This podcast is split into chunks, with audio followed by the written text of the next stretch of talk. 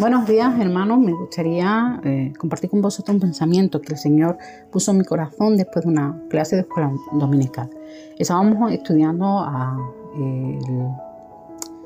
jueces, ¿no? Y contábamos un poco la historia de Aot.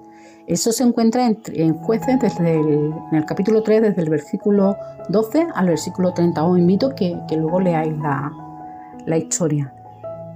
Pero yo os la voy a resumir porque si no sería muy largo, ¿no? Y dice que el pueblo de Israel, como solía pasar, había hecho lo malo delante de Dios y Dios le había, permitido que el rey de Moab lo subyugara, ¿no?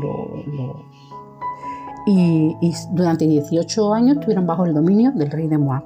Pero el pueblo de Israel clama y Dios levantó a, a Y, y, este hombre era zurdo y lo levantó como, como el nuevo libertador.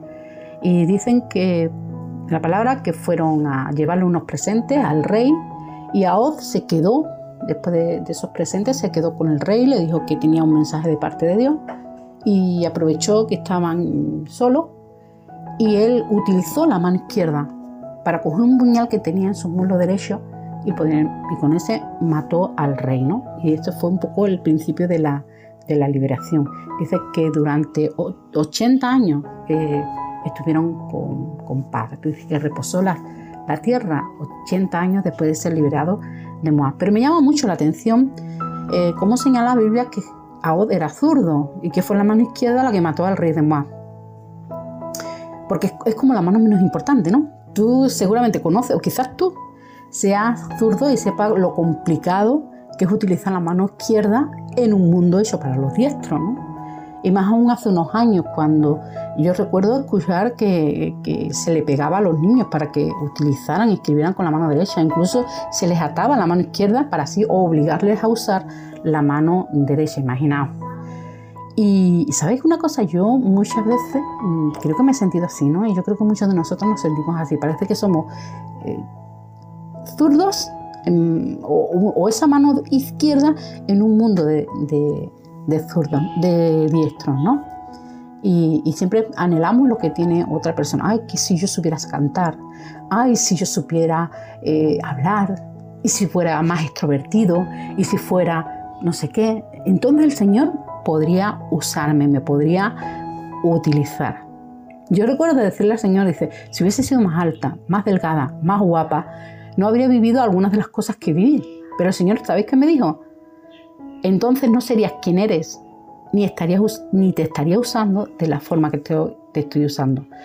¿Sabéis por qué yo me compré mi primera cámara de vídeo? Porque tengo muy poca memoria fotográfica y me daba miedo olvidarme de las cosas de, Alba cuando pequeña, ¿no? De, cómo se movía, de cómo hablaba, de las cosas que hacía en el colegio. Lo que yo no sabía es lo que Dios iba a hacer con eso, ¿no? A, a dónde iba a llegar, ¿no? Y cómo Dios iba a utilizar aquella debilidad mía y, cómo la, la, iba a usar y cómo aún la, la estoy usando.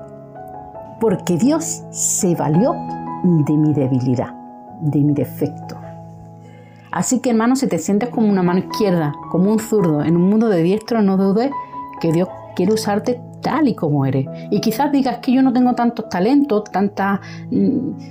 Y, tengo defectos y tengo tantas debilidades que, es que Dios no me puede usar. Pero el Señor mismo nos dijo, dice, mi poder se perfecciona en tu debilidad.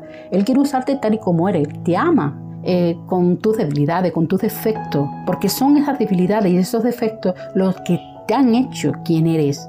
Y por ello Dios quiere usarte tú, donde Él y como Él desea. Y no dudes de que Dios te puede usar, porque Dios es ambidiestro y utiliza tanto la mano derecha como a las manos izquierdas. Que Dios os bendiga.